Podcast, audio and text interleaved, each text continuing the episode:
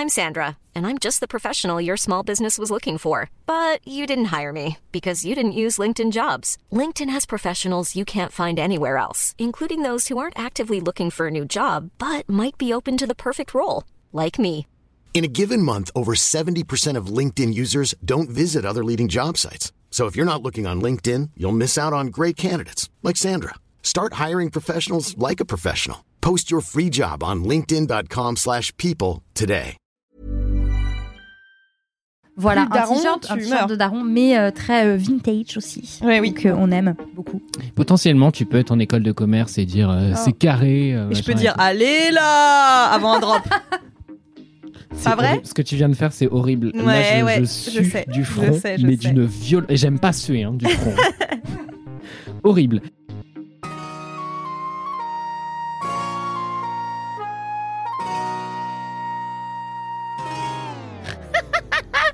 Bonjour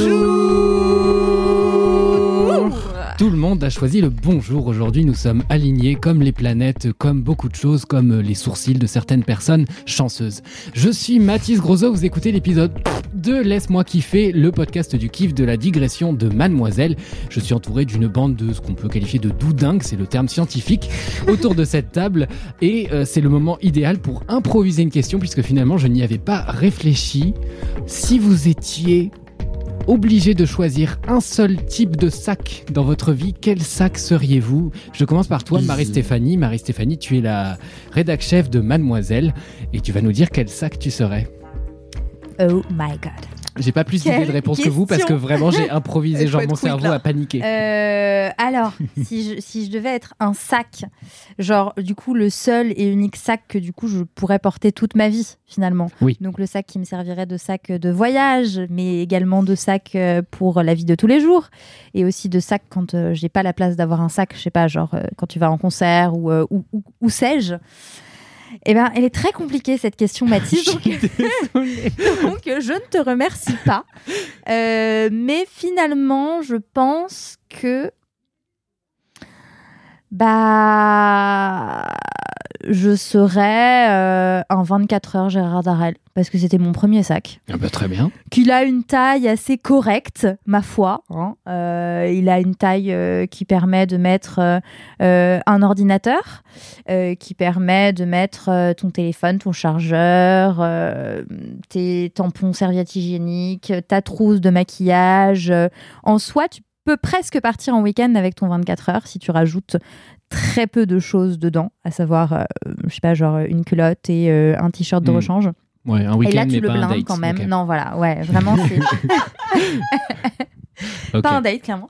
Mais euh, voilà, je pense que je pense que je partirais sur ce sac-là euh, qui se décline dans énormément de couleurs. Je me souviens quand euh, quand j'en rêvais euh, adolescente, euh, je me disais ah tiens le jaune, je pourrais le porter dans telle circonstance. Dans Bon, au final, Oh j'ai eu un noir parce que ça va Oui. évidemment Bah avec oui. tout. Mais voilà, donc à la fois pour la Madeleine de Proust que représente pour moi ce sac, à la fois pour euh, son, son, son caractère pratique, parce qu'il est extrêmement pratique. Il est joli, il est passe-partout, il est pas. euh, voilà, il est, on l'aime bien. Oui, puis le prénom Gérard est quand même rigolo, il faut dire ce qui est. Absolument. Bon, Absolument. Un jour, peut-être dans ta vie, tu auras une pièce remplie de ce sac dans différentes couleurs, un peu euh, genre la, la garde-robe d'Eva Longoria dans Desperate Ouais. Housewives. Jour. Alors, alors j'avoue que je sais, je sais vraiment dans le contexte dans lequel j'aurais droit qu'à un seul sac, hein, Oui, parce c'est que vrai. entre temps, ce sac m'a saoulé. Euh, et euh, et je le porte plus et aujourd'hui il est au fin fond de mon placard et, voilà, même si, euh, puisque je lis les articles d'Anthony Vincent, je suis au courant que le 24 heures est revenu euh, à la mode. Tout à fait. Voilà. J'ai dû googler euh, le modèle, vraiment, je ne sais pas. je ne savais pas de quoi il s'agissait. Moi, je sais parfaitement de quoi il truc de s'agit. millénial. Non, Ah, alors mais j'ai là, on regardé. le voit partout dans la rue. Hein. J'ai regardé et au lycée, euh, effectivement, il y avait plein de meufs qui avaient ça euh, dans mon lycée. Donc, euh, si, si, c'est toujours un truc. Eh ben, c'est une transition parfaite pour te demander à toi, Ariane, euh, alias Haricua, Haricua, euh, le haricot magique Le de, magique. de cette équipe, de te demander quel type de sac tu serais si tu ne pouvais n'être qu'un seul sac. Mais alors, moi, il n'y a aucune hésitation. Eh ben. C'est-à-dire que je N'hésite serais. pas à nous répondre. Ça avait avant de rentrer dans la pièce, réponses, quoi. Je vais vous répondre. Mathis Oui. m'a dit la dernière fois Je que je faisais dire. dans LMK des réponses de, de, de politiques interviewées sur les Oui. plateaux et c'est vrai. Vraiment, je, pour, pour réfléchir en même temps. Bref, je serais évidemment un grand tote bag. Bah oui, Ah. Bah, Parce que c'est ce que j'allais attends. répondre. tu peux le plier en mille, le mettre dans ta poche. Mhm. Tu peux bah, le porter euh, comme ça et, euh, et mettre plein de trucs dedans. Bon, évidemment, c'est difficile de retrouver euh, les choses qu'on met dans son tote bag et c'est un enfer d'organisation, mais bon, euh, on peut pas tout avoir. Mm. Euh, Il y a plein de designs, plein de couleurs. euh, pour moi, c'est évident que je serais euh, Ah, un mais tote quel bag. design et quelle couleur du coup? Ouais, tu peux avoir des slogans, tu peux avoir Ouais, un tote serait- bag. bah, par euh, exemple, euh, Manon, qui travaille donc à la rubrique parentalité de Mademoiselle, Oui, euh, m'a donné euh, l'autre jour un tote bag violet avec euh, dessiné dessus une meuf avec des poils sous les aisselles, les bras levés, seins nus, avec écrit dégage de mon trottoir. Je pense que franchement, un comme ça, un peu plus grand parce qu'il est un poil petit, Hmm. mais un peu plus grand, ça serait vraiment idéal, quoi. c'est mieux qu'un tote bag d'Asso Corporation. Donc ceci dit, c'est très exemple. très bien. Par exemple. J'allais te rejoindre sur l'idée du tote bag parce que moi je fais beaucoup mes festivals avec ça euh, parce que souvent tu arrives en festival, tu sais que tu vas avoir chaud mais en même temps tu sais que tu vas avoir froid en sortant. Du coup Mhm. souvent j'ai mon sweat que je mets en habits. boule pendant le truc et en fait je le fous quand ça bouge pas trop à mes pieds et euh, le tote bag à la fin il, est, il a le visage ravagé comme les personnes dans les témoignages dans les documentaires difficiles. Oh, oh la vache. Moins, t'y tiens pas trop, donc c'est pas grave. Oui, c'est voilà, un peu c'est pas très fragile Ouais. en plus. Qu'en plus, on en a chié partout des tote bags. Il y a eu Mm. une mode où tout- toutes les Mm. boîtes ont décidé que globalement elles en feraient un Exactement. parce que c'était Mm. écolo de, de consommer de l'eau euh, pour euh, créer chacun son truc en coton. Ah, faut pas le dire, oui. Donc c'est vrai. bref. Et en plus, tu peux le porter de différentes manières. Donc, soit à l'épaule, tu peux le mettre en bandoulière si les, euh, si les anses sont assez grandes, ce que je fais. Et tu peux aussi le mettre un peu en sac à dos, avec une Ouais, anse sur chaque, sur, oh là là, sur chaque Ça, c'est pas épaule. très beau. Moi, je voudrais bien C'est pas un, beau, mais ça peut être un pratique. street style Oui. euh, Ariane euh, tote bag. Oh là De là. ouf. Ouais, genre, les différentes façons de porter le tote bag. C'est clair. Incroyable. Ok. Voilà. Anthony, tu as eu euh, une réponse très claire dans ta tête. J'ai vu tes yeux s'illuminer. Tu m'as fait pff, facile. Oui, bien sûr, mais j'ai d'ailleurs avoir des avis tranchés. Mais juste avant ça, je voulais dire que sur le tote bag. Oui, non, évidemment, critiquer les tote bags. euh, c'est j'ai fait deux papiers sur le tote bag et le coton, et un podcast d'ailleurs sur le coton. Et en fait, le- les tote bags, euh, c'est effectivement généralement en coton, ce qui est extrêmement consommateur d'eau. Eh oui. Et en fait, tout le monde en propose, euh, les entreprises, mais aussi Erreur. euh, plein de marques. Et, euh, et en fait, c'est assez compliqué, surtout que c'est rarement recyclé. Enfin, on les accumule Mm. chez nous et on s'en resserre pas tant que ça finalement. Donc euh, voilà, c'est et surtout, euh, en fait, il y a plein de marques qui revendiquent que leurs tote bags sont en coton, alors que ce n'est pas le cas. Il y a beaucoup plus de coton qui est déclaré que réellement produit. Et Mm. donc il y a un article qui sera en description de cet épisode qui vous euh, informera à ce sujet-là. Et je vous renvoie aussi à l'épisode de matières premières sur le coton en général. Euh, c'est hyper intéressant. Euh, ça raconte beaucoup de la société, de l'esclavage d'hier, euh, travail forcé d'aujourd'hui. Voilà. après cette petite aparté. Je joindrai quand même un droit de réponse d'Ariane qui sera un message d'excuse en vérité. Je joindrai au montage. Je te laisse le rédiger dès la Non, sortie mais- de ce studio. je dis pas ça pour culpabiliser les individus. c'est Non, pas sûr. nous. Enfin, en fait, on n'est pas nécessairement responsable de notre consommation de tote bag. Hein, euh, juste éviter d'en acheter parce qu'on vous en offre déjà tellement, sûrement. Bien sûr. Voilà. euh, Peut-être qu'Ariane ne l'a pas acheté son tote bah, bag. qui achète des tote bags Comme je réalité disais, Manon me l'a donné en le sortant vraiment Ouais. d'un placard, Voilà. en me disant qui veut ça. J'ai dit moi. Ouais, ouais, non, mais rares sont les personnes à acheter des tote bags. hein. Mm. Je crois qu'il y en a acheter un seul dans ma vie. Mm. C'était parce que les fonds étaient reversés à une asso de lutte contre, enfin, de prévention sur le cancer du sein. Bref, euh, je serais évidemment un sac à dos. Euh, je porte que ça. C'est très pratique. J'en avais un que j'adorais pendant 9 ans. Un modèle Tammy et Benjamin, qui est une créatrice euh, japonaise qui a fait une marque avec euh, son mec français. Et euh, ils ont une boutique à Paris, euh, rue de Poitou. Et euh, en fait, c'était un tote bag que j'adorais parce que il s'ouvrait de manière contre-intuitive. J'ai dit quoi Excusez-moi. Oh mon dieu, il s'est Ah, trahi. pardon, excusez-moi. Lapsus, Il lapsus pas du tout révélateur. Non, et en fait, euh, en gros, il a l'air d'avoir euh, une ouverture classique, mais en fait, il s'ouvre à l'envers. Du coup, tu es obligé de le déposer de ton dos euh, pour euh, pouvoir l'ouvrir. Et en fait, quand tu le portes, personne ne peut l'ouvrir. Donc, c'est un Ah sac oui, oui, oui. anti-vol, quoi. Ah oui, oui. Mmh. Et euh, cool, ça. parce que c'est quelque chose qui m'angoissait assez quand je portais des sacs à dos classiques avant. Ouais. Et c'est presque ces dix dernières années, j'avais ce sac qui est euh, anti-vol. Et il était vert, en cuir, hyper robuste. Enfin, c'est ce que je croyais. Euh, parce que au bout de trois ans d'usage, et en même temps, trois ans, c'est déjà bien amorti, euh, eh bien, une anse a commencé à se découdre. Oh non. Donc, je l'ai amené en réparation auprès de la marque qui me l'a réparé une première fois. euh, gratuitement. Ensuite, euh, au bout de la cinquième année, il s- elle- une autre anse a commencé à se découdre. Donc, il est re-ramené. Ils m'ont dit cette fois-ci, ça va être payant. Et donc, j'ai payé. Euh, et en me disant, bah, c'est le geste le plus écologique à faire, en fait, de réparer un Mhm. sac. Euh, en plus, il est Mhm. en cuir et il coûtait une fortune. euh, au moment de l'achat. Évidemment. Et j'aurais adoré le racheter, mais en fait, ils ne produisent plus ce modèle, notamment parce que je pense qu'il y a un souci de conception qui fait que, en fait, les Ah. anses finissent par se détériorer, quoi. Et, et aussi parce que, j'avoue, la faute est aussi de mon côté, parce que, en fait, je trimballe énormément de choses dans mon sac à dos. Mm. J'avais mon ordinateur, des bouquins, euh, des carnets et mes rollers. Donc, ça fait beaucoup de choses dans un petit sac. Bah, il faut savoir que tu prépares ta rentrée en sixième, donc euh, tu es toujours avec tes trois parpaings et tes quatre bouquins d'histoire-géographie sur le dos. hein. En fait, j'adore, je suis vraiment, vraiment, on me reconnaît à mon sac à dos vert euh, dans la rue assez facilement parce que j'adore avoir tout ce que, tout ce dont j'ai besoin sur moi. Mm. Et le sac à dos le permet assez facilement sans être trop encombrant. Et aussi, euh, tout ça pour dire qu'au bout de 10 ans et de trois réparations, parce que j'ai fini par l'amener chez d'autres cordonniers qui me disaient non, mais en fait, c'est un point cellier, donc il faut l'amener chez des euh, celliers. Donc des gens qui font des, des selles de cheval, quoi. Et euh, c'est aussi pour ça que c'est un sel plus résistant. Et, euh, et en fait, au bout de la troisième réparation, et j'avais fini par rembourser le sac en réparation, quoi. Donc euh, j'ai arrêté de le réparer. Enfin, je l'ai réparé une dernière fois. Et maintenant, il me sert de cache-pot parce que je le trouve vraiment magnifique. Enfin, le cuir s'est tanné euh, d'une manière extraordinaire. et c'est un témoignage de ma vie, quoi. Enfin, donc euh, voilà, c'est un compagnon.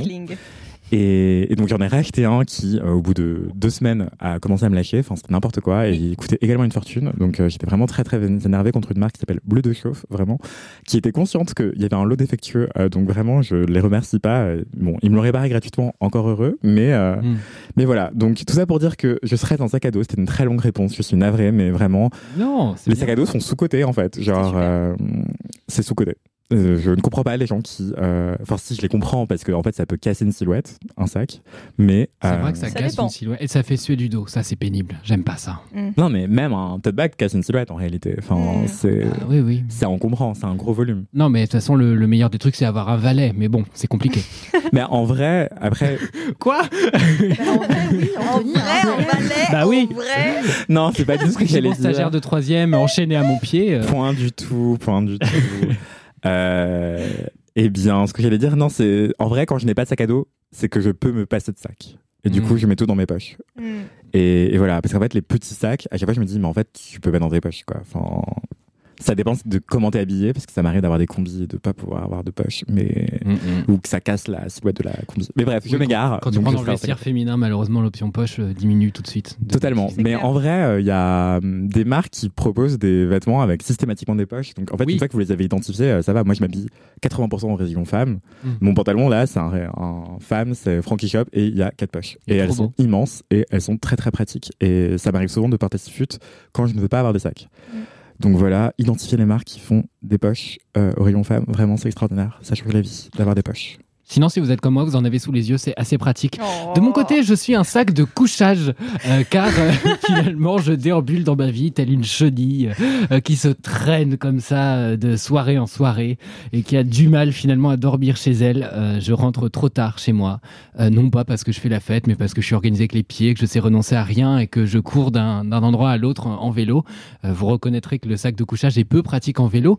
Euh, L'occasion de parler de cette polémique Vélib qui m'agace profondément puisque euh, les anti-avortements ont collé des autocollants, parce que vraisemblablement euh, ils savent faire ça. Bon, je je savais pas que leurs trois neurones étaient capables de se connecter ensemble pour coller un papier. Ils le collent bien, hein, c'est difficile à décoller, il faut quand même le signaler. Mais j'ai pris un Vélib ce matin euh, sur lequel c'était écrit « Et si vous fermiez votre gueule, les fascistes ?» Et j'étais content de parader avec ce vélo. Et ma mère a liké la story. Voilà, fin de l'histoire. Le petit moment euh, actu de, de Exactement. Aussi, Absolument. parce que peut-être que pour recontextualiser un peu, voilà, on, vous retrouverez le papier euh, puisque c'est dans la nuit de hier à aujourd'hui. Ouais. On enregistre, on peut dire la date, on enregistre le 25 mai, Ouais. euh, que euh, un groupe euh, de, de pro-vie a collé sur une centaine de Vélib partout dans Paris des affiches à vomir. Donc, Ouais. pour se remettre dans le contexte de cette histoire, n'hésitez pas à aller lire le, li- le livre, à aller lire l'article d'Elisa Kovo. On fait un livre à chaque sujet, nous. On y va à fond. absolument. hein. On aime bien diguer vraiment très profondément dans Oh, les sujets. puis on, a le temps. On a le Bon. temps. C'est l'occasion parfaite pour enchaîner sur la rubrique des commentaires. Et comme vous le savez, on enchaîne beaucoup les tournages en ce moment, donc il est totalement possible que vous deviez, que vous doyiez. Oh là C'est du, vieux français, ça n'est pas faux, c'est juste vieux, c'est daté. Du verbe doigt, mais oui, mais. Absolument. Mais en même temps, euh, tu as un valet, Mathis. Donc, Bah, j'ai du- un- valet. époque. Mais qui n'a pas Je de valet hais cette époque Je hais cette époque. Michel Sardou, pour celles et ceux qui ne savent pas. Un grand moment de radio. Est-ce que vous avez des commentaires, Marie-Stéphanie? Est-ce que tu en as un? Non, pas du tout. Ok, bon, bah très bien. parce que, parce que mon seul et unique commentaire reçu depuis mon arrivée dans l'MK, euh, eh bien, euh, je l'ai euh, épuisé. Enfin, attends, je vais regarder. En même temps, je n'ai pas regardé depuis hier. Euh, je l'ai épuisé hier en, en enregistrant, en enregistrant le dernier épisode. Donc, je n'ai pas de commentaires. Mais envoyez-moi des commentaires. Écrivez-moi. Envoyez-moi vos pensées. Envoyez-moi de l'amour. Envoyez-moi tout ce que vous voulez. De l'argent. De l'argent. Harry, quoi Le haricot magique, euh, désolé de vous décevoir, je n'ai pas non plus de commentaires. Est-ce que tu as une chanson en revanche à nous chanter? Laissez-moi danser. Ah, Ah oui, une chanson. Laissez-moi kiffer. Non, non. Laissez-moi qui fait. Ah oui, il faut Eh changer oui, le générique, Marie on a dit. Non, c'est Tina Turner aujourd'hui, les gars. Ah oui, C'est elle vrai. est malheureusement. Parce que, comme j'ai dit, on est le 25 mai au moment où on enregistre et c'est encore le moment actu. Est-ce que si on la remplace, on peut parler de Tina Turnover? Hmm. Je pose la question ici à méditer chez soi. J'aimerais trop savoir si Afida Turner va toucher de l'argent. Oh putain. C'est Voilà. Elle est encore mariée J'aurais euh, fait un non. article direct là-dessus. Bah alors. Max Belle-Mère. De ouf. Bah oui. C'est vraiment la euh, première question qui m'est qui traversée. Il n'y a plus aucun lien. Bah, euh, je sais, je, je sais pas, je sais pas. Anthony, est-ce que tu as un commentaire C'est c'est mon option euh, look over there. Eh bien non, j'ai l'habitude que les LM Girls me détestent, donc je n'ai pas de commentaires. C'est un épisode ouin ouin aujourd'hui. Alors moi j'ai mieux qu'un commentaire, j'ai Lorenza qui m'a envoyé le commentaire haineux de quelqu'un d'autre sur une sandwicherie euh, dont j'ai pas le nom, Ah, mais yes. c'est pas très grave parce que le commentaire est suffisamment désagréable pour que je, je, me je m'en veuille finalement si, si je si je l'associe à une sandwich. C'est c'est compliqué hein, à expliquer. hein. Bon, euh, c'est une personne qui s'appelle Crystal. Je comprends que déjà elles sont en colère et elle écrit dommage que je ne puisse pas mettre zéro étoile tellement ce fut horrible. J'aurais pu manger du carton que cela aurait été probablement plus goûtu que l'insulte que j'ai dû offrir à mes papilles pour la modique somme de 9,99€. En effet, en dépit de l'accueil chaleureux, le plat en lui-même était chimiquement incompatible avec mon âme et je fus Waouh. contraint d'en laisser les trois quarts dans la poubelle en sortant. Je pense que même le cuir de mes Air Force One aurait été plus agréable tellement la texture du sandwich semblait venue tout droit d'une usine à plastique. Il joue sur une image de marque qui se veut haut de gamme, mais c'est en réalité de la même qualité que les ceintures Gucci de Port de Clignancourt, et, en- et, en- et encore, c'est presque insulter les contrebandiers en disant cela. Bref, à éviter, c'est chaud. Contrebandier. Oui, bref, à éviter absolument, sauf si vous voulez développer un cancer du côlon avant votre 30e bougie. Voilà, c'est un commentaire de 2022 de quelqu'un qui La allait vache. mal. J'espère que la Ah personne oui. va mieux. Elle a vécu quoi, cette personne, pour écrire tout ça? Un sandwich compliqué, visiblement. Oh. Voilà, euh, donc je vous Mais- incite, si vous voyez des commentaires haineux absolument euh, démesurés et dramatiques, à me les envoyer, car c'est ma chose préférée de la Terre. T'a- T'aimes trop partager la haine, Mathis. Mais, Absolument. mais, mais cette personne, déjà, pourquoi Ouais. Et ensuite, elle semble avoir terminé les sandwichs C'est ça qui m'interroge. le Non, plus. elle a laissé les trois quarts dans une poubelle à côté quand même. Mais attends, en une bouchée, elle a réussi à se rendre. Oh mon dieu Qu'est-ce? Non Viens Non Viens C'est Virginie qui part. Viens. Non c'est un moment compliqué pour vous à, Elle l'audio, donc Elle je vais le décrire. Euh, Virginie, notre rédactrice beauté, Ah, s'en je va crois qu'elle va à la poubelle. et va à la poubelle. Fin de l'audio description. J'espère qu'elle va à la poubelle. Voilà, du coup, Lorenza, merci de m'avoir envoyé ça. En fait, moi, ce que je trouve drôle là-dedans, c'est qu'il y a, je trouve, il y a un niveau de haine que les gens peuvent atteindre que du coup, je trouve après un peu pathétique. Genre, c'est trop de haine clair. pour que ça puisse blesser, tu vois. C'est pas assez re- retenu et mesquin. l'énergie que ça De demande. ouf. C'est un truc ouais. vraiment. Ah, euh, c'est ça qui me fascine. Pourtant, moi, j'adore laisser des commentaires Google. Et Et tu j'ai beaucoup des... de badges sur Google. euh, voilà. Je suis local guide. Attendez, on peut avoir un badge sur Google Ah, on peut avoir beaucoup tes de local badges. guide, tu l'atteins à partir Ça de combien de commentaires? C'est pas une question de nombre de commentaires, c'est en fonction de bah, je- écoutez, je vous avais prévenu correct. que je suis une vieille âme. Bon rapport qualité-prix. Voilà. Donc, je laisse des commentaires. Et oui, en fait, on peut être local guide et avoir des badges euh, en fonction, oui, du nombre de commentaires que l'on laisse, mais également en fonction, Mathis est mort de rire, mais également en fonction du nombre de, de personnes qui voient les commentaires. Ah. Et en fait, plus les gens voient ton commentaire, plus ton commentaire remonte. Toi, t'es en top des Tu commentaires. t'appelles Pas en influencieuse. top, mais je suis influencieuse. Incroyable. Mais en plus, alors euh, moi, je laisse assez rarement des mauvais. Enfin, franchement, et là, oui, effectivement, l'énergie déployée est. Et Ouais. c'est vachement sympa de laisser des bons commentaires Bah, en fait, dans la mesure où j'utilise Bah oui. énormément Bah la vie, enfin l'outil avis Google quand je vais quelque part et quand je sais pas où aller, euh, je me dis autant, voilà, euh, apporter ma pierre à l'édifice. Mmh. euh, et oui. permettre à un ou une future consommatrice Voilà. de Exactement. informée. Non mais c'est vrai, autant je suis plutôt contre la notation en général et qui s'est généralisée même dans les services publics, je vous enjoins à écouter un podcast qui s'appelle euh, Noter je sais plus quoi euh, de Programme B dont vous aurez la référence un peu plus complète dans la description Mhm. et qui parle justement de cette espèce d'aberration d'avoir généralisé le système de notation et, euh, et où en fait il y a des carrières maintenant qui dépendent de ça, notamment les, les chauffeurs euh, des, bah, des plateformes type Uber, etc. Et, et par contre, bah, pour les restaurants, etc., euh, c'est vrai que quand vraiment c'est très bien et que j'y vais souvent, je finis par mettre une- un petit Mm. commentaire et tout parce que bon, ça, ça fait plaisir, ça mange pas de pain et puis voilà. Je sais jamais trop quoi écrire en revanche. C'est comme sur les blablacar, là, les vieux où tout s'est bien passé, ils te mettent 4 étoiles au lieu de 5. Ça m'énerve, ça me tend. Qu'est-ce qui vous manquait? Qu'est-ce qu'il fallait faire de plus? Je sais faire la roue, demandez-moi. ça me rend fou. L'occasion parfaite d'enchaîner sur un LMK pratique de Tiffen Oh Desloges yes. qui date un petit peu et qui nous a dit coucou LMK, j'espère que tout va bien. Merci de mettre du soleil dans nos Je vous envoie ce petit message pour la nouvelle section de l'émission. Donc euh, pour que ce soit une nouvelle section, c'est que ce commentaire date de 2013, style courrier du cœur et tout. En gros, j'ai 20 ans et je suis à la fac, donc elle a désormais 37 ans. Assez rapidement, je me suis constitué un petit groupe de potes et assez rapidement, je non, c'est elle qui a répété. C'est pas ma faute les amis. J'ai eu ce qu'on pourrait appeler le coup de foudre, c'est-à-dire qu'on était au café, j'ai croisé son regard et je me suis dit merde, c'est C'est foutu. romantic. Mhm. Absolument, j'ai vécu, je déconseille. Donc j'ai assez longtemps crushé sur lui, mais euh, pas de réaction. J'ai donc fini par laisser tomber, essayer de me raisonner, sauf qu'à la reprise du deuxième semestre, je me suis rendu compte que ce n'était pas du tout passé. Il faut dire que mes amies ne m'aident pas trop, car elles sont dans le flou et ne comprennent pas trop ce qu'ils pensent de moi, ce qui nourrit un peu l'espoir. Le problème, c'est que vraiment le gars est pas réceptif, et que si un jour je vais me dire euh, que ça peut le faire, bah, le lendemain je me dis qu'il faut être réaliste et laisser tomber. Du coup, ma question c'est 1. Comment savoir? 2. Est-ce que je risque de lui dire les choses clairement, sachant que si je me prends un râteau, ça va être gênant vu qu'on fait partie du même groupe et qu'on traîne tout le temps ensemble? J'ai vécu cette histoire, donc là je peux pas vous dire mieux. Bah, Yes. c'est- pas une réponse. Enfin, je vais pas euh, vous dire mieux. Donc, Et donc, qu'est-ce que t'as fait Ah bah, je vais vous ben, répondre. mais moi je pense que euh, Politique. il faut dire, il faut dire, Oui. il faut pas perdre de temps. Oui. C'est horrible, c'est une perte de temps. C'est tu te fais des films euh, la nuit, tu t'en rêves, alors que peut-être c'est pas réciproque comme c'était dans mon cas. Euh, et, et en fait, spoiler, c'était pas gênant. hein. Enfin, C'est rarement J'en ai gênant. remise. mais bien sûr. C'est Et- c'est rarement aussi gênant que ce qu'on s'imagine en fait. Enfin, ça, ça peut l'être un peu sur le coup vite fait parce que c'est pas la conversation Oui. la plus fluide de la terre, c'est pas la machine à café, mais euh, je trouve que ça dissipe la gêne. Je sais que moi après, j'ai vécu ça et j'en ai parlé pareil et c'est devenu une blague récurrente dans le cercle d'amis au point que ce soit beaucoup et que je doive en, en parler au cercle d'amis en Ouais. disant dis donc les amis, si on pouvait arrêter de me miskin sept fois par jour, ce serait quand même chouette. Mais euh, enfin voilà, c'est des situations qui peuvent être dédramatisées et Dieu sait que je n'aime pas dédramatiser les situations. Qu'est-ce que vous en pensez, Marie-Stéphanie, Anthony? Ouais, moi je suis assez d'accord. Honnêtement, euh, je trouve qu'il n'y a rien de bon dans le, dans le non-dit, euh, que ça peut, créer, euh, ça peut créer un malaise qui sera peut-être encore plus important que celui qui pourra exister si, si tu dis les choses. Non, moi je pense qu'il faut, il faut dire.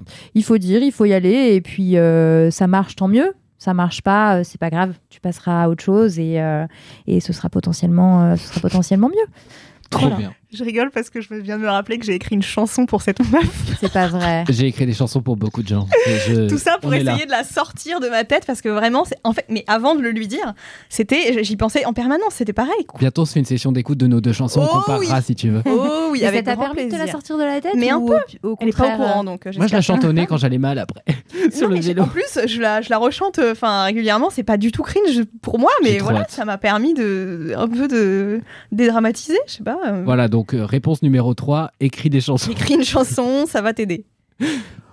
Euh, oui, je serais aussi de- d'avis de, de dire à la personne, parce qu'en fait, déjà, c'est se jeter un peu dans le vide, mais en sachant qu'il n'y a pas de risque mortel. Enfin, dire qu'on exprime, dire qu'on ressent des sentiments pour quelqu'un ou qu'on a un crush, c'est bah, c'est valorisant pour l'autre, mais ça va pas vous tuer en fait si ce n'est pas réciproque. Et aussi, effectivement, ça vous permet peut-être de passer à autre chose, d'arrêter de vous faire des films si ce n'est pas réciproque. Mais ça se trouve, ça l'est en fait. Donc, euh, faut Oui, aussi ouf. envisager le- la possibilité que ce soit positif. C'est vrai qu'on part du principe que ça va pas marcher parce qu'on s'est appris tellement de radios. Voilà, moi ça n'a pas En marché. tant qu'ancien euh, moche. Bah, Alors que je pensais que c'était réciproque, c'est ça le pire. Moi, c'était ah, presque ouais, gênant. moi aussi. Je Ça pensais vraiment que c'était réciproque, mais de ouf quoi. Et du coup, quand je me suis révélée, euh, qu'elle m'a dit non. Mais on m'a déjà dit, je préfère qu'on reste amis avec des gens avec qui j'étais pas ami. C'était compliqué.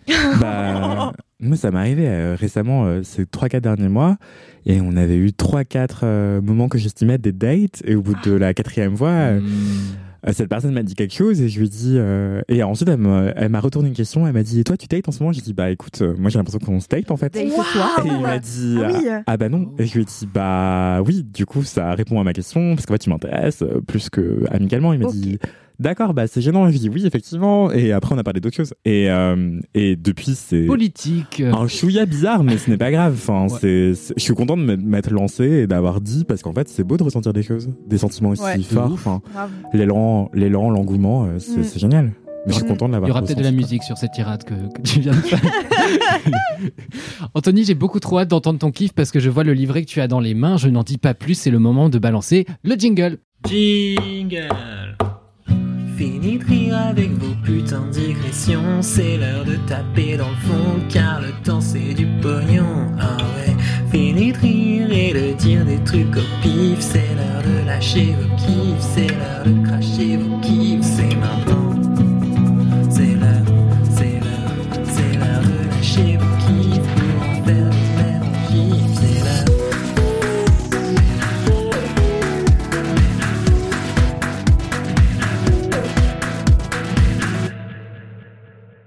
Waouh, merci, Valentin. C'est pas du tout. Coordination Merci beaucoup pour ce moment musical qui fera regretter à toutes les auditrices euh, d'écouter finalement ce podcast. Marie-Stéphanie, c'est quoi ton kiff? Wow, it's my turn. Eh oui. Euh, alors, moi, mon kiff, c'est euh, une série. Euh, une série euh, que j'ai découvert il y a très peu de temps, qui pourtant n'est pas euh, une série récente. Et cette série, puisque je vous tease, c'est Fleabag. Oui, C'est un grand oui. C'est un grand que j'allais avoir Eh oui. des, euh, des amoureux de Fleabag et Eh euh, oui. Fleabag euh, comme moi. Euh, découverte incroyable. En fait, j'ai littéralement découvert Fleabag à travers euh, le livre de Pandora Sykes, qui est une journaliste euh, euh, anglaise et qui parlait, parlait de, de- de cette série en disant que c'était une de ses séries préférées. Je me suis dit, quelle est cette série qui a l'air incroyable et que je ne connais pas? Euh, je connaissais Phoebe Waller-Bridge, mais je ne la connaissais pas à travers Fleabag. Et ce qui est absolument incroyable, parce que c'est euh, un peu ce qui... euh, ce Oui, qui- c'est rare de la connaître, elle, et de pas connaître Ouais. la série. Ouais, je suis d'accord. c'est Mm. c'est c'est enfin Phoebe Waller-Bridge va avec Fleabag et Fleabag va avec Phoebe Waller-Bridge. Et bref, j'ai commencé cette série euh, pas plus tard que euh, il y a euh, cinq jours. Hmm. Et bon après c'est deux saisons donc Ouais. c'est Ça va euh, très vite. c'est- Ça va très vite, c'est assez rapide. 20 minutes, je crois. Et je Je l'ai, crois, ouais. c'est ouais, c'est une vingtaine de minutes. Et je l'ai littéralement euh, bouffé. T'as déjà Euh, fini J'ai déjà Ah oui, fini et j'ai Ah. envie de la re-regarder. C'est trop Oui. bien. Ce qui la place dans mon panthéon de mes séries préférées. Hmm. Et je suis trop contente d'avoir trouvé une nouvelle série préférée. Parce que j'adore, c'est ce que je préfère, euh, c'est re-regarder des séries ou des films que j'aime bien. Je suis très peu nouvelles séries, euh, nouveaux films, euh, je suis un peu routinière. Et... Bref, pour ceux, qui, ceux et celles qui ne connaissent pas euh, Fleabag, euh, c'est donc une série qui a été euh, imaginée, réalisée, interprétée par Phoebe Waller-Bridge et qui met en scène la vie d'une trentenaire londonienne. Alors, autant vous dire que déjà j'adore parce que j'adore Londres, où j'ai habité pendant plus de six mois, qui est une de mes villes préférées et une des villes dans lesquelles j'aurais aimé vivre si j'avais pas vécu à Paris. Et, euh, et c'est la vie de euh, cette euh, personne, Fleabag, qui a la trentaine, qui est complètement fucked up Ouais, dans sa tête et dans sa vie. Et en fait, ce qui est, ce qui est chouette, c'est que il y a une sorte de, de mise en abîme où euh, Fleabag, Fleabag euh, nous parle en même temps qu'elle euh, est avec les autres personnages de la série. Je vais pas tout spoiler, mais, mais voilà, en gros, euh, la trentaine, euh, elle a un petit café euh, à Londres qui ne marche absolument pas. Euh, qu'elle avait monté avec, euh, avec sa meilleure amie qui est Mm. décédée et, euh, et elle a euh, une famille qui est complètement fucked up aussi. Enfin, c'est assez improbable entre euh, son père, euh, ce- ce- sa belle-mère euh, complètement folle. Personne ne s'est communiqué parce que c'est des Anglais. Donc, C'est ça, moi ça me, ça, me, ça me fait beaucoup rire, euh, notamment la, la scène où, sans trop spoiler, encore une fois, c'est au début de la série, mais où le père tente de faire un discours et c'est tellement Oui. gênant. je vois parfaitement. Et il est là. Ok, thank you for being my family. You are my family. Et, et ça dure comme ça pendant 5 minutes. Et t'es là, genre, non, arrête. En plus, t'as les tout regards encourageants de tout le monde, toi en mode, on allez, vas-y, va au bout, on est avec toi, vas-y, Jean-Mich. C'est c'est ça vient pas. extrêmement, globalement, extrêmement drôle. c'est tout l'humour de. la- Oui. c'est Oui. gênant, quoi. C'est que des, une succession de moments gênants avec des regards Ouais. cam. C'est hilarant. Enfin, Ouais, tout est, tout est extrêmement, extrêmement gênant. Et c'est ça qui est, extra- qui est extrêmement drôle. Je pense qu'il y a les, les personnes qui n'aiment pas les films et les séries dans lesquelles euh, il y a de la gêne, bah ne regardez pas parce Oui. que euh, Oui, c'est oui. C'est aussi un peu trash. Moi, c'est le retour que j'ai eu de personnes qui l'avaient vu et qui n'avaient pas aimé. Ah. Euh, Ces personnes trouvaient que c'était trop trash, que c'était trop. euh, ouais. Oh là là, on a parlé de fesses. Ben, c'est Ouais. oui, bah c'est vrai qu'en plus je crois que la, la saison 1, elle est interdite au moins enfin déconseillée au moins de 18 ans carrément. Oui. Ah ouais c'est ouais, ouais. Parce qu'il est question La- d'anus vite fait, c'est ça, non? C'est ça puisque Bah, la scène d'ouverture, c'est euh, la C'est scène de sexe avec euh, avec euh, Puritaine, le, le, le société fameux, euh, plan cul Ouais. voilà, mais, mais oui, parce qu'il y a des gros mots, il y a des scènes de cul, il y a de Mm. l'alcool, il y a de la clope, et c'est évidemment Mm. tout ce qui euh, déplaît, euh, notamment à ce genre de plateforme, puisque je vais regarder sur une plateforme. Euh, mais ouais, non, c'est une série qui est aussi, euh, qui est aussi hyper féministe. Oui. Euh, Ouais. Et euh, et il faut quand même rappeler que c'est 2010, je crois, Fleabag. Donc euh, C'est c'était. possible que ça remonte, Ah ouais, qu'on ouais, se rende ouais, pas ouais, compte, ouais, mais ouais. ouais, Moi, j'ai découvert il n'y a pas si longtemps non plus. Bah, donc, euh, Alors, la série euh, est adaptée de, du One Woman Show de, de Phoebe Waller-Bridge. donc Peut-être qui, que je qui me trompe. repasse en ce moment à Londres, euh, enfin la version captation au National. Theatre en ce moment, parce que je vois des Trop pubs sur mon TikTok euh, du National Theatre, qui était le théâtre où j'aimais trop aller à Londres, qui est semi-public, un des rares, profitez. Euh, voilà. Mais à trop Londres. Bien, bah, ça me donne envie d'aller à Londres, tu vois. Bah voilà, moi j'y Mm. retourne bientôt et je pense pas que j'aurai l'occasion de le voir, mais si jamais vous êtes dans le secteur, n'hésitez Mm. pas. Mais grave. Donc, euh, donc voilà, donc euh, Fleabag euh, qui vient d'entrer dans, dans le panthéon de mes séries euh, d'amour et, euh, et voilà que, que je recommande vraiment à tout le monde si vous voulez vous marrer, si vous aimez l'humour un peu cringe, euh, Mhm. si, si, si vous aimez aussi euh, euh, Londres et si vous aimez euh, les questionnements existentiels euh, de la vie, puisque c'est un peu de ça dont il s'agit aussi, les relations amoureuses hyper profond. le taf. euh, Ouais, c'est, c'est, c'est hyper profond. Et, et, ce, et ce qui est bien fait aussi dans Fleabag, euh, et je sais pas vous, euh, si vous euh, quand est-ce que vous l'aviez remarqué, mais moi je crois que c'est à partir du troisième épisode où je me suis dit, en vrai, on sait pas comment euh, Fleabag s'appelle. S'appelle, ouais. Non. Euh, son père, il s'appelle Papa. Ouais. Ouais. Sa, sa belle-mère, elle s'appelle la belle-mère, euh, je sais plus comment, elle- Crazy, euh, Hum, ou euh, je sais plus comment elle l'appelle, euh, Je Crazy. Mother-in-Law, ou un truc comme ça. Et, euh, Evil Stepmother, je crois que c'est ah Evil oui, voilà, Stepmother. Evil Stepmother. Et pareil, enfin le, le, le, le priest, c'est le hot priest. Oui, euh, oui, oui, oui, Oui, oui, et, vrai. et tout au long de la série, et c'est et c'est euh, c'est une prouesse, je trouve, de, Mm. Ouais. de réussir à, Oui, elle à le faire tient ça. bien, ouais. Hum. Ouais. C'est trop bien. Mais ouais, je- moi je sais que c'est une série que j'ai beaucoup re-regardée et qui me fait toujours autant rire et puis qui me fait beaucoup pleurer. Enfin, la saison 2 me fait Mm. mes chialax. Mais grave. Et plus je la regarde, plus je pleure. Je devrais pas être surpris. Et je me souviens que j'étais avec euh, donc un, ex, euh, mon ex copain, à la re-regarder, lui faire découvrir et tout. Genre vraiment, on a dû mettre en pause l'épisode parce que j'étais dans un état lamentable. en. Et, et j'étais incapable de me calmer. J'étais, oh, je suis désolé, je sais pas, je trouve ça juste trop fort. et voilà. Mais après, je suis, je suis cette personne, vous le savez. Voilà, blablabla. Mais non, mais je comprends, franchement. euh, Ah ouais, c'est- pareil. Enfin, je, je, je m'attendais pas, et en plus, vu le type de série que c'est, tu Mm. t'attends pas à avoir envie de chialer, en de fait. ouf de ouf et ça prend grave par surprise et voilà tu rigoles au début t'es en mode ah Olivia Colman elle est horrible machin et tout et puis Mm. après en fait c'est ouais c'est plus subtil que ça et il y a Mm. plein de trucs qui se jouent en creux et bah genre ouais euh, comment comment aimer les gens autour de soi et rien que cette question en fait euh, bah elle résonne évidemment avec euh, je pense plein d'existences Mm. je vous renvoie aussi vers l'épisode de LMK où Aïda parlait du livre qui, je crois, est le scénario en fait. Ça doit s'appeler Fleabag the Scriptures. Et, et voilà, Aïda en parlait certainement mieux que moi dans un épisode que je vais vous mettre dans la description car je serai compétent plus tard. Voilà. Est-ce que c'est bon pour toi? Ouais. Je, je crois qu'il y avait aussi un article hyper intéressant de- qui a été publié sur euh, The Conversation, qui est un, un média de vulgarisation de d'articles de recherche universitaire. Hein Donc c'est euh, vulgarisé avec l'aide de journalistes pour euh, rendre euh, le tout plus digeste. Ils avaient fait un truc sur euh, l'humour cringe et pourquoi ça a fasciné autant les gens dans Mhm. les séries et les films euh, dernièrement, ces dernières années. Euh, et je regarde très très très très peu de séries. Du coup, j'ai pas regardé Fleabag, mais apparemment c'est génial effectivement. Et euh, mais ça me fait penser à une autre série que j'avais adorée, qui est Chewing Gum euh, de Michaela Mhm. Cole.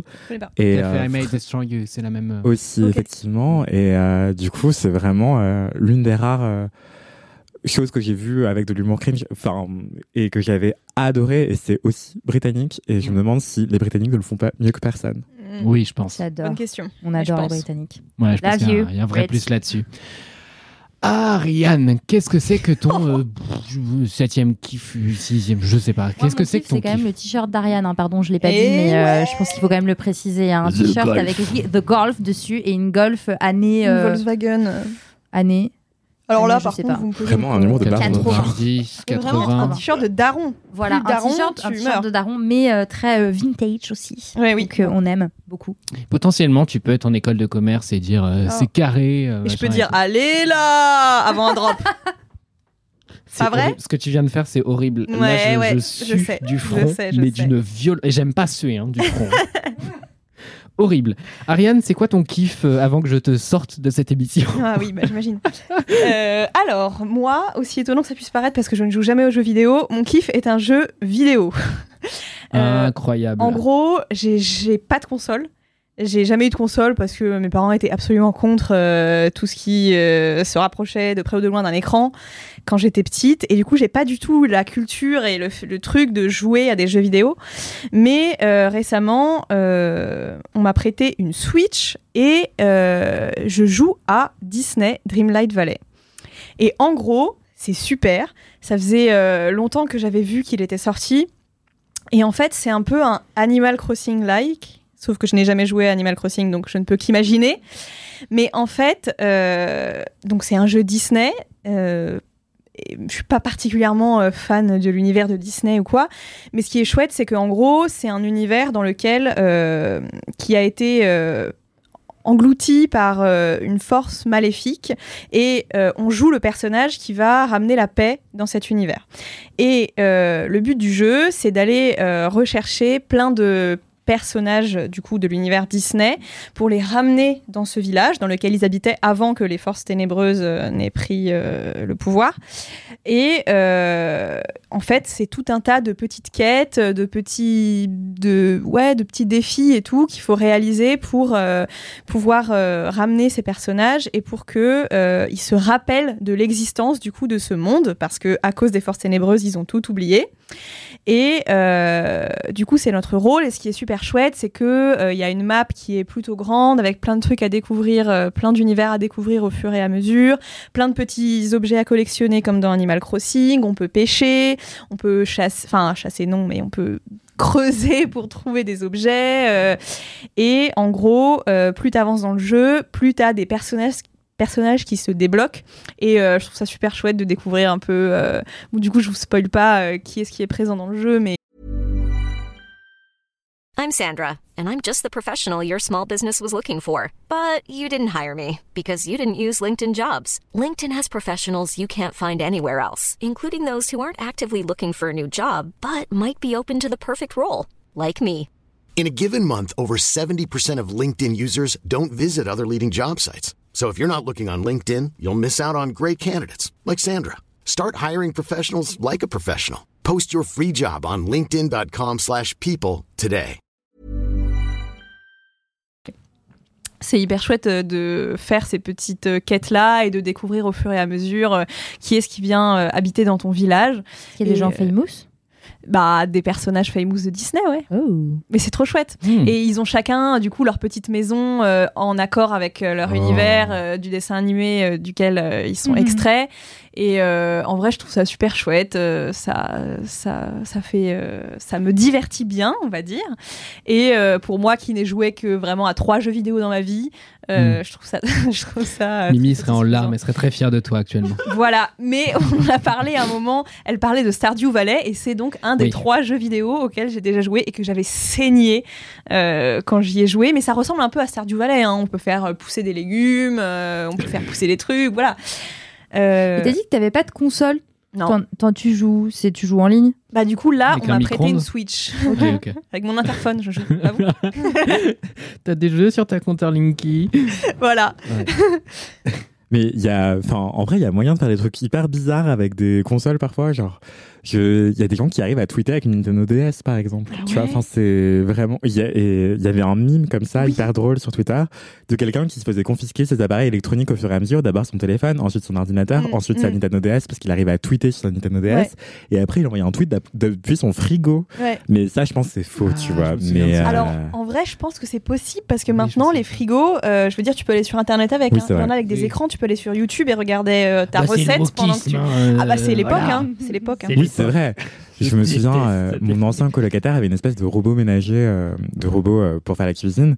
Et en fait, tu pouvais aller effectivement sur YouTube pour regarder des tutos. Donc Ouais. peut-être que tu peux regarder d'autres choses. Bah, je pense vraiment, c'est Vraiment, pense on n'arrête pas le Te progrès. mater un film sur ton frigo, c'est chelou quand même, non?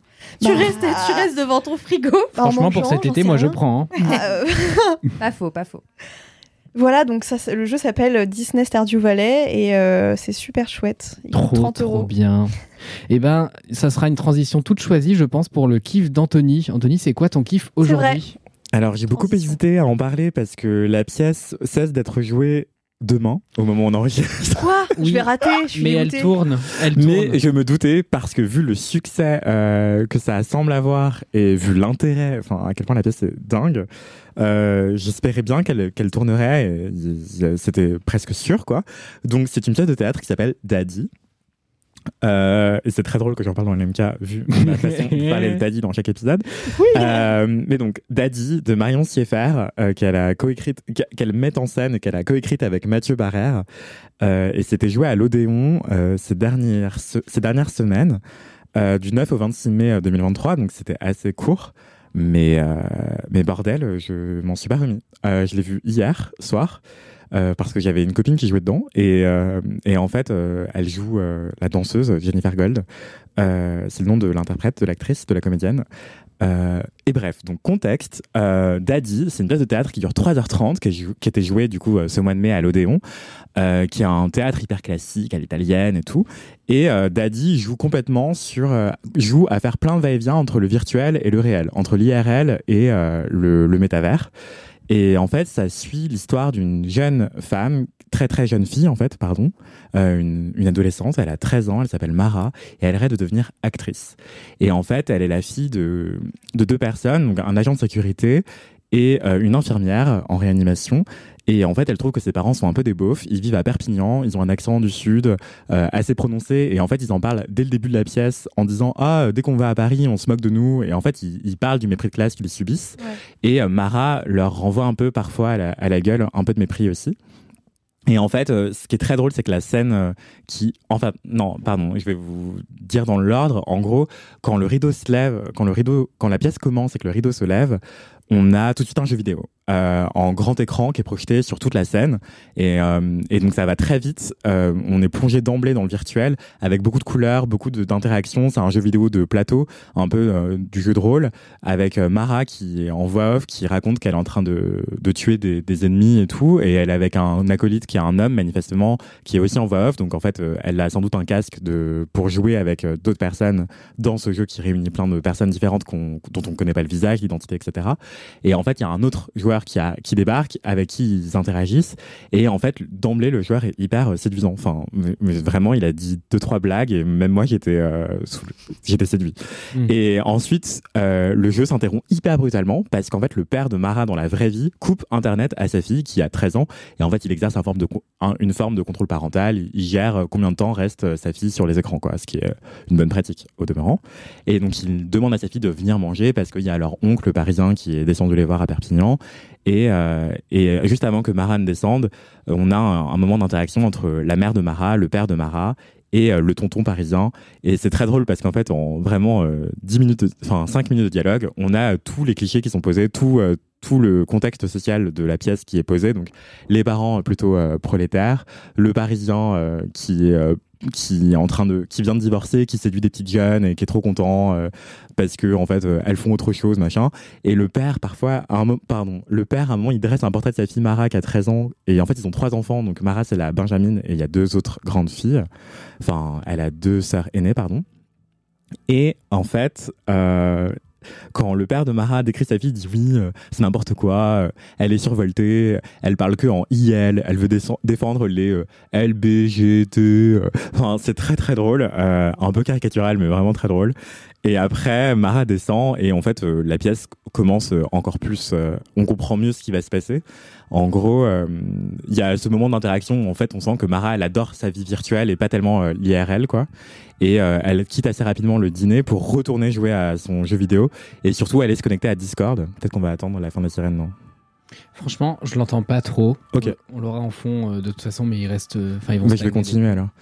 Et donc en fait, elle retourne jouer à ses jeux vidéo et elle se connecte à un serveur Discord, donc un, logiciel pour, euh, enfin un logiciel, un espace de chat quoi. Et euh, elle retrouve le mec qui était hyper séduisant le jeu vidéo qu'elle venait de rencontrer. Et en fait, euh, tout de suite, on comprend qu'il va se passer un truc de l'ordre de la prédation parce que euh, ce type est beaucoup plus âgé. Il s'appelle Julien, il, a 27 ans. ouais, c'est ça. Et euh, Mara, elle en a 13. Et en fait, euh, il lui dit alors, euh, qu'est-ce que tu fais C'est quoi tes aspirations et tout dans la vie? Elle dit, bah moi, je rêve de devenir actrice. Et le mec lui sort un discours hyper Startup Nation. euh, oui, moi, je vais t'aider, et tout, si tu le souhaites. Puis elle, elle dit, bah je sais pas, mes parents, ils se méfient un peu des gens que je peux rencontrer sur Internet. Et il lui dit, non, mais attends, si pour en parler à tes parents, c'est pas la peine qu'on continue et tout, machin. Et, euh, et en fait, il l'embobine très rapidement. Et elle tombe dans le piège et lui dit, en fait, moi, ce que je te propose, c'est de jouer à un jeu vidéo qui s'appelle Daddy et euh, dans lequel je vais t'aider à devenir euh, quelqu'un et euh, tu vas devoir euh, suivre un peu mes conseils, mes indications et tout, et, et je, te ferai, je vais t'aider à devenir une star, quoi. Et elle, elle saute à pieds joints dans le piège et, et elle plonge dans ce piège qui est une forme de jeu vidéo, un peu comme du métavers, où en fait, euh, elle ne joue pas un personnage qui serait très différent d'elle, mais elle joue elle-même dans le virtuel. Et donc, en fait, euh, au, au début de la pièce, on avait des moments sur un écran géant, puis sur scène physiquement, matériellement. Et là, euh, tout le reste de la pièce, à partir de ce moment de bascule, se passe vraiment sur la scène, mais on est dans le jeu vidéo. Donc c'est hyper compliqué à expliquer dit comme ça. Et en fait, sur scène aussi, c'est compliqué. Quand on est dans le théâtre aussi, c'est compliqué, mais c'est volontaire. Le but, c'est de faire quelque chose de très vertigineux où les frontières entre le réel et le virtuel se brouillent. Et c'est hyper intéressant d'un point de vue d'écriture, euh, de mise en scène et aussi d'interprétation. Et ce que je voulais dire, euh, c'est que même euh, les costumes sont intéressants parce qu'il y a plein de références différentes. Comment est-ce que tu fais comprendre les différences de classe sociale à travers euh, quelques vêtements qui se veulent communs? Comment est-ce que tu fais comprendre qu'on est dans un jeu vidéo? Comment est-ce que tu fais comprendre aussi des références à des moments de pop culture, des films, des séries et même des clips? Parce qu'il y a des moments dans le jeu vidéo où en fait sont rejouées des scènes cultes de cinéma, notamment ce que j'ai reconnu assez facilement, c'était un- une scène d'entretien avec un vampire qui était euh, hyper euh, rapide. Et en fait il n'y a pas beaucoup de contexte en fait. Et c'est volontaire. Enfin c'est hyper euh, égarant vertigineux et déroutant.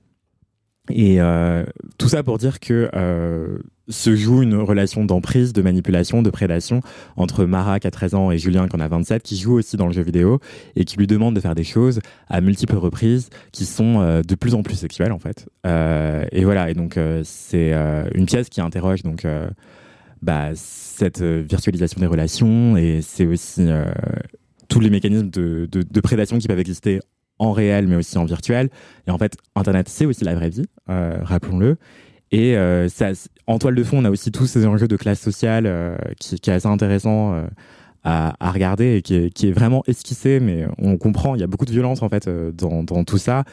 Et ce que je voulais vous dire aussi, c'est que euh, il y a aussi plein de moments hyper oniriques en fait, euh, assez étonnamment, euh, notamment avec Jennifer Gold qui danse dans la pièce, qui à deux trois reprises de manière presque gratuite en fait. Quoique pas tant que ça, parce qu'en fait, ce qui est aussi interrogé dans la pièce, c'est presque un truc de l'ordre de la rivalité féminine qui est tout le temps mise en scène à l'écran et pas que. Et en fait, Mara, quand elle est recrutée dans ce jeu, c'est clairement une Lolita en fait. C'est la figure de la Lolita, euh, de la nymphette, euh, qui est très jolie, qui va plaire à des hommes plus âgés euh, parce que les hommes plus âgés sont des porcs. Et en gros c'est qui veulent l'exploiter en fait voilà. Et en fait quand elle rentre dans ce jeu eh ben, il y a d'autres femmes qui étaient déjà là qui se sentent reléguées au second plan voire au troisième plan parce qu'elles sont moins jeunes moins fraîches moins jolies. Et et que les, les hommes veulent de la chair fraîche en fait euh, et qui veulent payer pour avoir cette chair fraîche là Euh, et en fait ça, ça parle aussi de marchandisation des corps. Et en fait au, au moment où Julien propose initialement à Mara de rejoindre ce jeu vidéo je m'attendais à ce que ça ressemble à OnlyFans euh, ou parce qu'il lui, il lui disait oui euh, je vais faire de toi une star euh, tu vas avoir une fanbase euh, qui va te payer euh, c'est ça qui va t'aider à devenir quelqu'un et ben je m'attendais à ce qu'il lui fasse quelque chose comme ça et en fait euh, c'est beaucoup plus méta et beaucoup moins évident et c'est aussi ça qui rend ça beaucoup plus philosophique et abstrait et et réflexif. Et, et voilà, je vous en dis pas plus, mais en gros, ça va tourner, donc vous allez pouvoir la- voir la pièce en région. Et, euh, et ce que je pouvais vous dire aussi, c'est que bah, c'est extrêmement bien joué. Enfin, euh, pour vous dire rapidement, donc la personne qui joue Mara, donc Mara, le personnage a 13 ans, et la comédienne, elle en a 15. Elle s'appelle Lila Ouel. Euh, et vraiment, j'étais scotché. Enfin, c'est hyper. euh, ça devait être une pièce hyper difficile à jouer aussi parce que c'est assez violent euh, par moment. Enfin, il y a rien de violent à, sur scène, euh, mais c'est psychologiquement violent. La scène de fin est très téléphonée. Je sais pas à quoi tu fais référence, mais Oui, mais téléphoner, mais violente quand même. euh. euh, mais Il y a quand même des violences. Enfin, il y a un moment de violence physique assez important euh, qui est euh, qui est très kitsch volontairement je trouvais, mais oui, bien sûr. Mais mais qui, enfin, je trouve ça limite beaucoup moins violent que toute la violence psychologique qui précède en fait. Je comprends, mais c'est pas pour ça que ça existe. Et, mais en tout cas, effectivement, si ça, vous êtes très sensible aux questions de violence sexiste et sexuelle et que ça peut vous faire quitter une scène, euh, une- un spectacle, pardon, bah peut-être n'y allez pas. Mais euh, ou en tout cas, euh, si vous êtes très très disposé à recevoir ce genre de, de message, allez-y en étant préparé, quoi. Donc trigger warning. violence euh, sexuelle sur mineur, quoi, mais c'est pas, c'est évoqué, mais rien n'est montré. Euh, voilà. Et ce que je peux vous dire donc voilà, Lila Well est vraiment euh, extraordinaire. L'homme qui joue Julien, qui a 27 ans, et ben dans la vraie vie, le comédien a aussi 27 ans, il s'appelle Louis Pérez. Euh, et sinon, dans le reste de la distribution, il y a Charles-Henri Wolf qui joue plusieurs rôles, dont celui du père, Lou Chrétien Février euh, et Émilie Cazenave. C'est un texte de Marion Sieffert et de Mathieu Ba- Barrère, et c'est une, une mise en scène de Marion Sieffert. Euh, Qu'est-ce que je pouvais vous dire d'autre? Euh, Ah oui, et aussi ce que j'allais dire, c'est que en fait, moi, je- quand j'ai vu Daddy qu'elle allait jouée à l'Odéon, mon esprit était sur Jérémy O'Harris, qui est un dramaturge états-unien euh, afro-américain, qui euh, qui n'a jamais joué en France en fait, je crois. Et du coup, quand j'ai vu ce nom de et en fait, il a une pièce qui s'appelle Daddy, qui est extrêmement célébrée aux États-Unis actuellement. Et je me suis dit, ah, mais ça va être ça et tout. J'ai trop hâte de voir cette pièce. En fait, ce n'est pas du tout ça. Et du coup, j'étais trop dégoûté au départ. Et je me suis dit, bon, je vais quand même aller la voir et tout. euh, parce qu'entre temps, j'ai rencontré euh, Jennifer Gold euh, et qu'on avait bien matché. Et du coup, je me suis dit, bon, allez, je vais la voir. Et, c'était vraiment extraordinaire. Mais quand je suis sorti de la pièce, j'ai débriefé avec ma meilleure pote parce qu'on n'était pas sûr d'avoir compris, en fait. Et je pense que c'est pas le but. Enfin, vous attendez pas à tout comprendre, quoi. Et, et voilà, c'était vraiment une expérience vertigineuse, quoi. Moi, j'avoue que c'est. Enfin, j'ai eu des moments où j'étais sceptique, etc. Parce qu'il y a énormément de choses. C'est très dense. Du coup, presque brouillon parfois, mais je pense que c'est un peu délibéré, comme tu, Ouais. comme tu le dis. Et par contre, c'est. Enfin, je vais pas la spoiler évidemment, mais c'est peut-être une des meilleures fins que j'ai vues au théâtre. Enfin, vraiment, à la fin, j'étais en larmes sur ma chaise et genre incapable de me calmer parce que je pense toute la tension accumulée, etc. C'était genre. euh, c'était genre là, enfin la, voilà, la façon dont les frontières réelles, irréelles justement sont, sont pensées est vraiment brillante dans la pièce. Et Marion Sieffert est vraiment connue pour, pour le coup, bien parler de l'adolescence et bien Mm. parler euh, des jeux vidéo. C'est une des rares dans le théâtre qui l'aborde aussi frontalement. Elle est connue pour avoir fait Jeanne d'Arc, d'Arc qui s'écrit comme sombre Oui. et qui était en live sur Instagram. C'est quelqu'un Oui. qui a pas peur des, nouvelles technologies et Dieu sait que dans le théâtre c'est rare.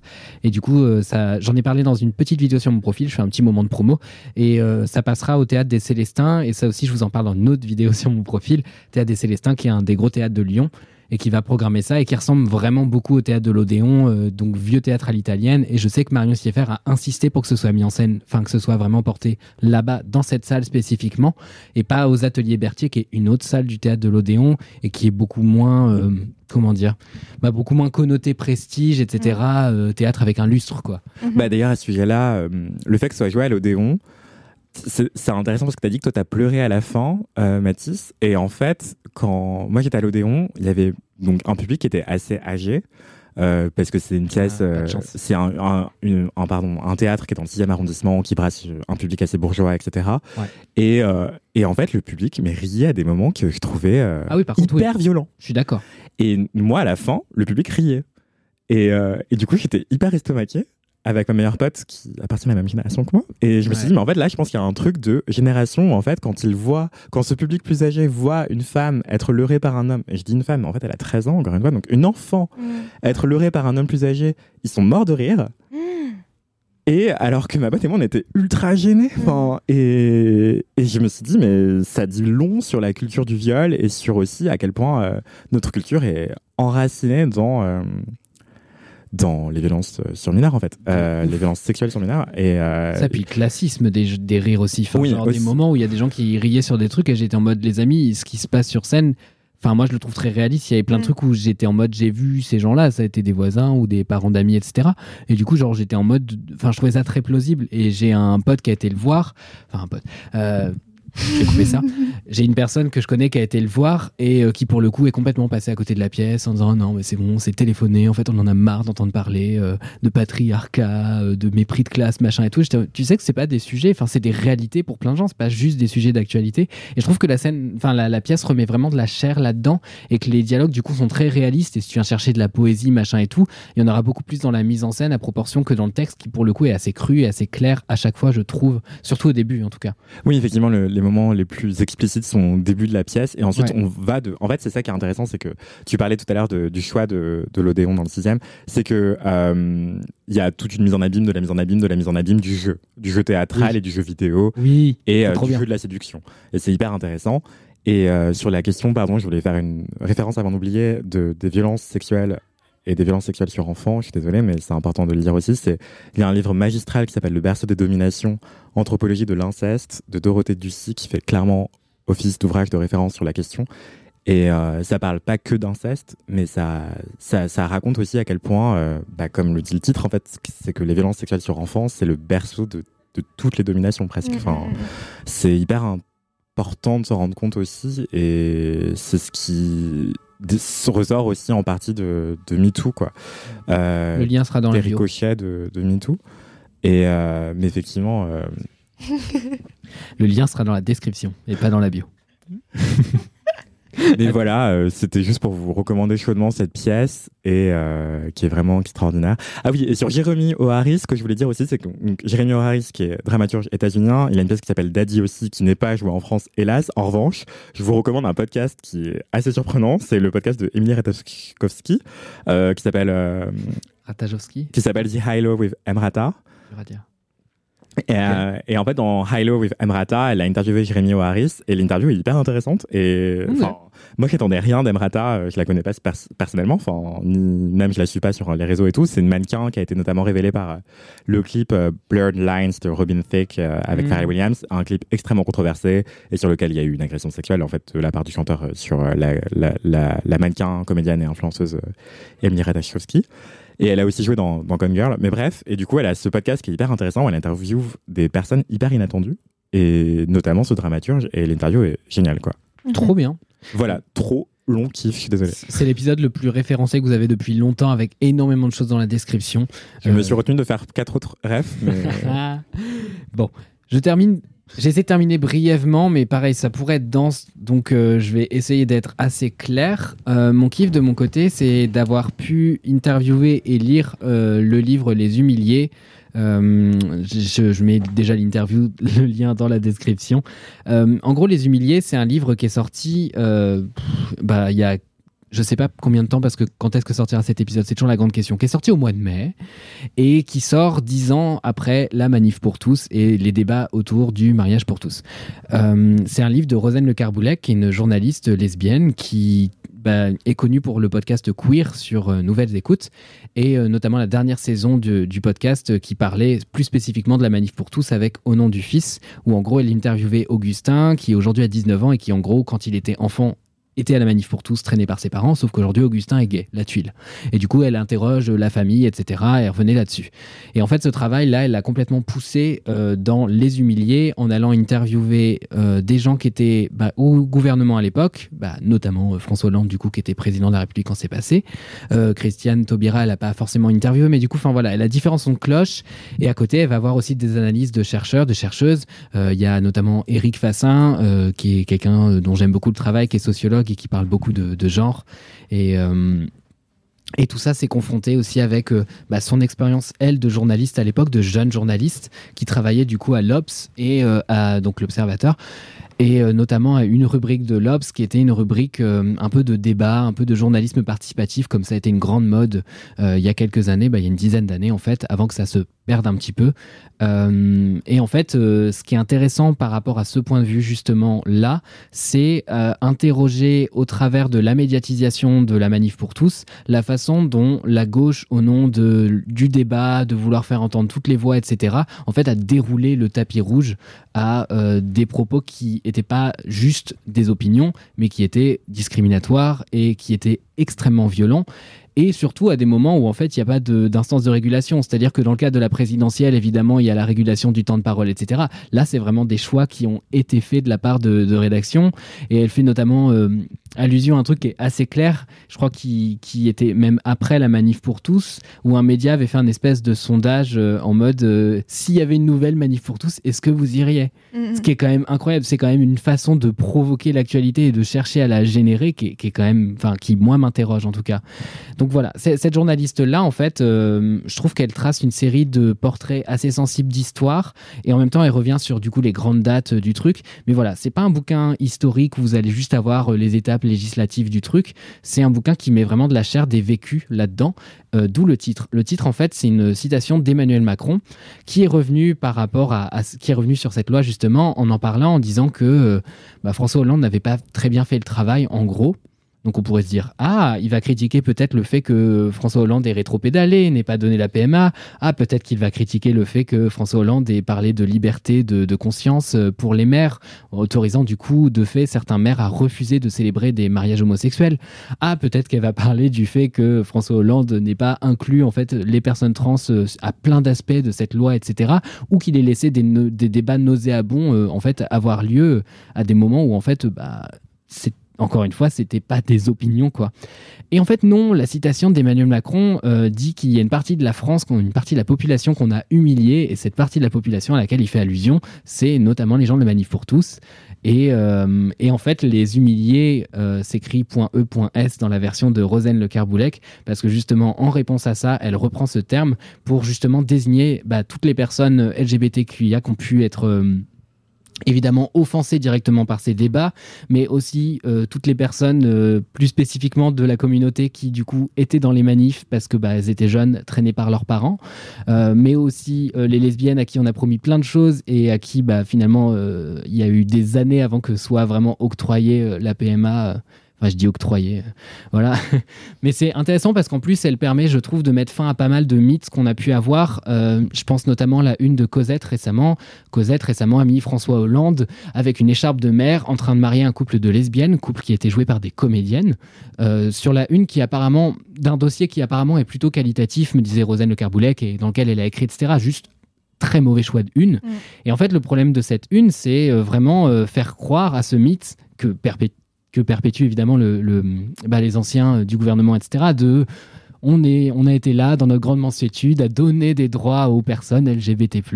Alors qu'en vrai, bah non, ça, faisait des années que des associations avaient gueulé et qu'il a fallu que bah, des meufs comme Alice Coffin créent euh, le collectif Oui, oui, oui, euh, oui à la parité, oui au mariage et oui à l'adoption. Euh, non, enfin, à la parité, je dis n'importe quoi. Oui à la PMA, oui au mariage, oui à l'adoption. Non, bon, je, vais enlever, je je vais pas préciser, je me souviens plus du troisième oui du coup, des gens comme Alice Coffin et euh, plein de militants en général euh, qui ont créé des collectifs. Donc, Alice Coffin, dans son cas, c'est le collectif Oui, oui, oui, et qui ont vraiment poussé et fait pression en fait pour que bah, justement ces droits puissent être obtenus ou qu'on puisse faire des, bah, des gestes un peu symboliques forts, notamment dérouler des grosses affiches Coucou les homophobes au-dessus des gens de la manif pour tous, qui permet aux journalistes de prendre une super photo avec le groupe devant. Et qu'importe ce qu'ils ont pu dire avec leur pancarte ou essayer de se justifier de mais non, on n'est pas homophobe, bah, ça devient un peu compliqué et c'est un peu drôle.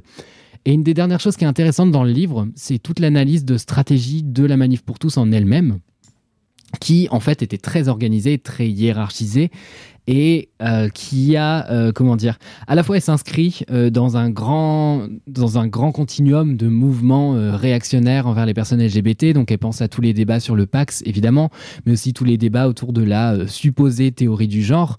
débats, du coup, qui dénoncent, donc c'est des, gros débats de droitos, hein, mais qui sortent de nulle part, qui sont des paniques morales, où on va dénoncer le fait que la gauche, dans les écoles, elle parle de la théorie du genre à nos enfants et bah, pousser à l'extrême ce genre de posture, ça donne ce qu'on voit aux États-Unis, évidemment, mais ce qu'on voit en vrai euh, déjà en France euh, et en Europe à, pas mal d'aspects. Et, euh, et donc, euh, voilà, continuité avec les débats sur le Pax, continuité sur tout ça, etc. Et en même temps, une stratégie qui est vraiment euh, propre à la question du, mariage pour tous, qui est un, un groupe qui a vraiment essayé d'esthétiser son truc euh, et se euh, un peu se déringardiser. C'est-à-dire qu'il voulait échapper à l'image de John Cato euh, bien peigné. Bon, rétrospectivement, c'est quand même un peu raté du cul. Euh, mais voilà, ils ont voulu échapper à ce truc de cliché, etc., en essayant de s'encanailler. Il y avait des consignes très claires de messieurs. euh, essayez Laissez-vous de- pousser la voilà, barbe. laissez-vous Oh, pousser un petit peu une petite barbe de trois jours, Ouais. euh, éviter les serre-têtes, enfin voilà, des trucs, euh, mais hilarant en vrai quand on y pense. Évidemment, à l'époque, enfin, avec le contexte et tout et tout ce que ça implique, c'est loin d'être drôle, mais je trouve ça quand même un peu gaulerie qu'ils aient essayé de se déguiser, entre guillemets, et qu'ils aient repris des codes de la Pride, des codes de la marche des, fierté- de, de la marche des fiertés, c'est-à-dire avoir des chars, avoir des codes couleur claire, etc. Enfin, c'est quand même aberrant que ces gens se soient réappropriés euh, la culture euh, contre laquelle ils ont quand même manifesté. Enfin, voilà. Euh, du coup, et voilà, cite plein de trucs intéressants et cite aussi des perspectives, encore une fois, sur le mariage que moi, j'avais pas vu comme argument à l'époque. Il faut aussi dire que le mariage pour tous, moi, au débat, à l'époque où il y a eu tous ces débats, je me souviens qu'évidemment, euh, j'étais pour le mariage et que je trouvais aberrant euh, la question de la manif pour tous. J'étais, je pense que j'étais pas out du tout. Du coup, j'étais un allié un peu trop investi à l'époque. Mais euh, je voyais ça depuis une petite ville où il n'y avait pas une manif, évidemment, et tout. Donc, je voyais ça vraiment de très loin. Et j'ai vraiment les images qui me sont restées. C'est pour ça que je trouve d'autant plus intéressant qu'elles soient analysées, contextualisées. Et, euh, et derrière ça, encore une fois, c'est ce que je disais, je vais finir là-dessus, elle parle des vécus des gens derrière ça. Et il y a un témoignage notamment que je trouve bouleversant de, en fait, ce que concrètement ça fait de ne pas avoir le droit au mariage. C'est pas juste un caprice, c'est, elle parle de couples de mecs, euh, bah, il y en a un qui avait le sida et qui est mort. Pardon, j'ai coupé mon micro. Il y en a un qui avait le, le sida qui, du coup, est, est mort de- des suites de la maladie. Et son partenaire, du coup, s'est retrouvé du jour au lendemain sans rien. Parce que Mhm. légalement, il n'y Mhm. avait pas de preuves. Et en fait, comme c'est l'autre qui avait le logement en son nom et les meubles, etc., Mm. bah, du coup, il a rien eu. Et il y avait une lampe qui avait une valeur affective, typiquement. Je crois que c'est Daniel Borio qui raconte ça euh, dans le livre. Et ben, euh, en fait, même cette lampe qui avait une valeur affective, comme sa belle-mère euh, était fondamentalement homophobe, il n'a pas pu partir avec. Donc, il lui reste rien matériellement de son partenaire, ce qui est en fait tragique, quoi. Et voilà, je trouve que c'était un, un bel hommage, je trouve, ce livre à, bah, au vécu de plein de personnes qui ont vraiment été, en effet, humiliées et, euh, qui permet d'ouvrir aussi sur euh, les paniques morales actuelles qui visent beaucoup les personnes trans et euh, qui, en fait, bah, sont pas moins destructrices, pas moins graves et contre lesquelles il faut tout autant s'insurger. Voilà, je trouvais que c'était un travail qui était dingue et l'interview est disponible sur mademoiselle.com. Ça s'appelle Les Humiliés, c'est de Rosen Le Carboulec. Et d'ailleurs, euh, quand elle parle d'Augustin et lui-même se décrit comme ça, elle parle de rescapé. Enfin, c'est Ouais. hyper fort comme terme. Et dans ton interview et dans le livre, ce qu'elle euh, explique aussi très bien, qui est hyper intéressant, je trouve, en- c'est qu'en fait, euh, pour le cas de la, man- de la, du mariage pour tous et de la manif pour tous, en fait, on n'arrêtait pas d'appliquer, les journalistes, les rédactions, appliquer une espèce de, de symétrisation des débats en Mhm. mode ah on va prendre des Ouais. gens qui sont pour et des gens qui sont contre et tout Ouais.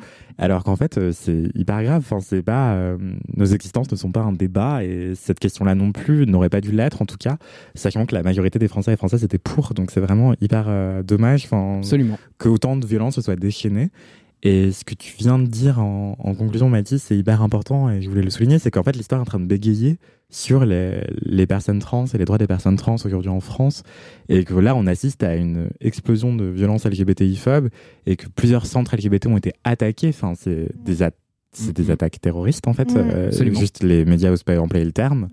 Et que c'est hyper grave. Enfin, même là, on enregistre le 25 mai. Bah oui, le Bonjour Madame qui a un café euh, queer à Paris, plutôt lesbien, eh ben, a été attaqué. euh, Enfin, j'ai j'ai dit attaqué, Perquisitionné lapsus révélateur. Par mais... des flics. Ouais, voilà, et c'est la deuxième attaque. euh, Enfin, la deuxième. euh, je sais pas comment dire autre chose que attaque, ouais. mais. Enfin, en quelques semaines, donc c'est Mm. hyper inquiétant. Enfin, c'est c'est en France aujourd'hui.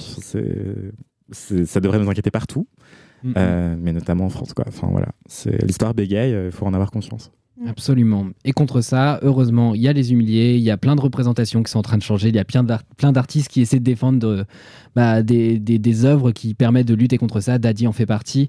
D'ailleurs, sur le numérique, j'y ai pas pensé à ce moment-là, mais j'ai vu une pièce hier soir qui s'appelle Trigger Warning et qui devrait passer jusqu'à début juin à Paris et tourner ensuite euh, de Marcos euh, de Marcos Carames Blanco, qui du coup a écrit une pièce euh, qui est assez chouette, qui parle du coup justement de l'adolescence, du numérique et de tous les risques que ça a, notamment de la question du slut shaming, des nudes, etc.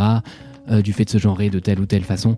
Plein de sujets intéressants dont je vous parle prochainement dans des vidéos ou ici dans LMK, on ne sait pas. En tout cas, c'est la fin de cet épisode parce qu'il fait très chaud et que je suis un peu en retard. Désolé pour euh, ce moment un peu lourd à la fin, mais voilà, on est là pour vous remonter le moral, on est là pour vous proposer plein d'œuvres, plein de gens euh, qui vous permettent de, bah, de lutter, de rire avec Fleabag, de militer. Je vais arrêter d'essayer de faire une conclusion, je ne sais pas faire ça. Au revoir tout le monde, Très je- ne sais pas. conclusion. Merci Mathis. Merci beaucoup. Extraordinaire, bravo. En tout cas, euh, en attendant la semaine prochaine, touchez-vous bien le kiki. Ah ouais, quand même pas en brief. J'avais décidé de faire du chaos, on fait du On chaos. dit. Voilà. On m'a pas dit. Bisous, la LMK. Salut. Ciao. C'est chaud.